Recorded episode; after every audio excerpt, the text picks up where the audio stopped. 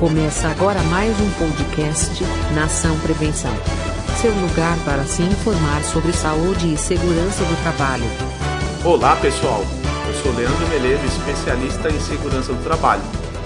Hoje nós vamos falar sobre as 5 coisas que você deve saber sobre o E-Social de Saúde e Segurança do Trabalho em sua versão mais recente. A programação que faz a diferença. Desde que foi decretado em 2014, o E-Social vem sofrendo diversas alterações estruturais.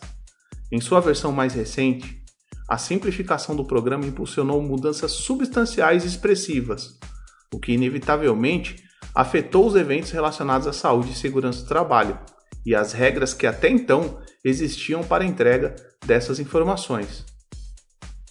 Em outubro de 2021, foi oficializada a obrigatoriedade dos envios de eventos de saúde e segurança do trabalho, o S2210, S2220 e S2240, em uma versão totalmente diferente da idealizada inicialmente. Separamos cinco informações essenciais sobre o E-Social SST, destacando pontos importantes da versão mais recente em sua estrutura, novos objetivos e conceitos. Que os envios de dados para o e-social são no formato XML?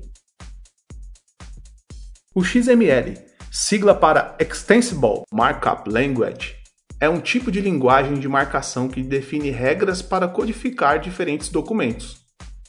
É muito importante para a criação de notas fiscais eletrônicas, por armazená-las e ainda garantir uma assinatura digital, fatores determinantes para escolha do governo federal como formato oficial de comunicação para o e-social. Arquivos em XML facilitam o compartilhamento de dados, permitindo que a leitura seja feita por diferentes aplicativos. Os arquivos nesse formato podem ser atualizados sem perda de informações importantes. Atualmente, existem diversos programas e aplicativos na internet que transformam para o XML os dados necessários para envio ao e-social. Eventos do e-social SST apenas com informações para preenchimento de PPP e CAT?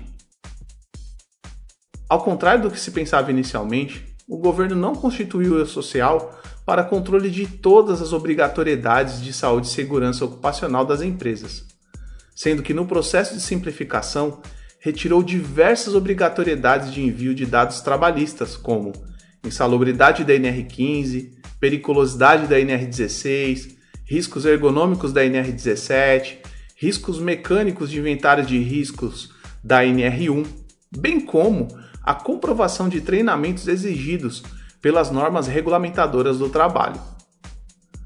Atualmente, os eventos de SST possuem como finalidades principais as substituições dos atuais formulários utilizados para envio da CAT, a comunicação de acidente de trabalho, e PPP, perfil profissiográfico previdenciário.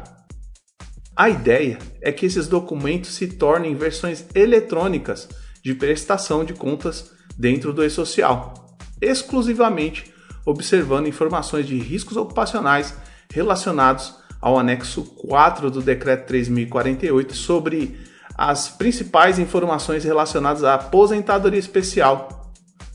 Claro, também a Portaria 4334 de 2021 sobre o procedimento para informações da comunicação de acidente de trabalho, documento essencial no processo de solicitação de auxílio acidente e auxílio doença ao INSS, ou seja, dados previdenciários. Tratamento diferenciado para pequenas empresas e organizações sem riscos ocupacionais? Sim, o MEI, microempreendedor individual, o ME, que são as microempresas, e EPP, empresas de pequeno porte, e também os segurados especiais, que possuem funcionários contratados como produtores rurais, pescadores artesanais e outros segurados especiais, podem enviar as informações do e-social em módulos simplificados, disponibilizados pelo governo federal em uma plataforma em vigor desde outubro de 2021. O recurso dispensa a necessidade de acessar o Centro Virtual de Atendimento da Receita Federal, ECAC. Outra novidade recente foi desobrigar empresas sem riscos ocupacionais de envio de informações de saúde e segurança do trabalho. A isenção está instituída até dezembro de 2022, data que antecederá o início do PPP eletrônico, em janeiro de 2023. A quem cabe a responsabilidade de assinaturas digitais no e-social SST? Bom, o que sabemos é que não há necessidade de responsabilidade técnica específica quando o assunto é assinatura digital para a saúde e segurança do trabalho no e-social.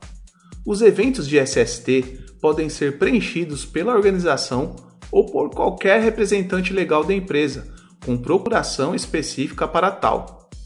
O esclarecimento do governo para essa questão possui embasamento na não exigência de elaboração do PPP e da CAT por profissionais com formação em SST, mas sim que esses formulários sejam elaborados baseados em documentos nos quais essas responsabilidades estejam presentes e consolidadas, conforme prevê a legislação.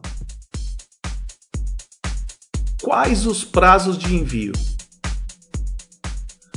Basicamente, os eventos do e-social devem ser enviados até o dia 15 do mês subsequente da ocorrência, ou seja, se um exame médico ocupacional for realizado no dia 20 de fevereiro, por exemplo, o envio do ASO no e-social deverá ser realizado até 15 de março. Se o exame foi realizado em 1 de abril, deverá ser enviado até 15 de maio.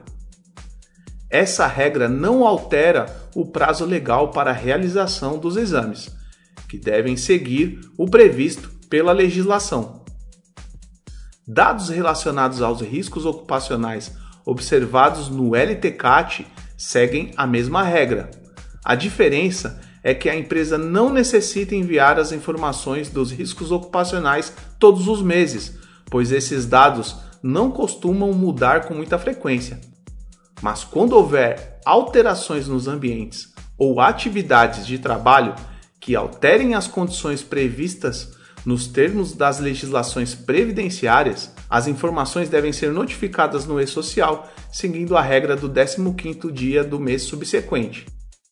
A grande exceção de prazo é para envio de informações da CAT, Comunicação de Acidente de Trabalho, que deve continuar a atender os preceitos da legislação previdenciária até o primeiro dia útil seguinte ao da ocorrência, ou, em caso de morte, informar imediatamente ao sistema. Nação Prevenção é mais um projeto Meleiro Channel, um novo jeito de comunicar segurança do trabalho.